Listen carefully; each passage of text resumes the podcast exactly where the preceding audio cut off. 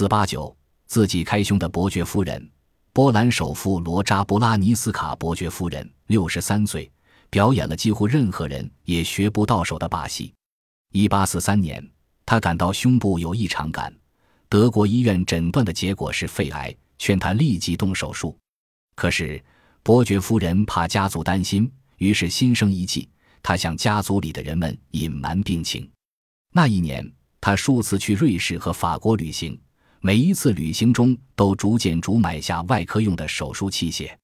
显然，一次买下很多会招人怀疑。他连这些细微之处都注意到了。可见头脑很清醒。等到全部器械准备齐全以后，他把自己关在旅馆的一个房间里，剖开自己的胸口，进行肺痛肿瘤的摘除手术。手术很成功，以后也一切正常，他的身体完全康复了。手术后，他仍很健康的活了十九年。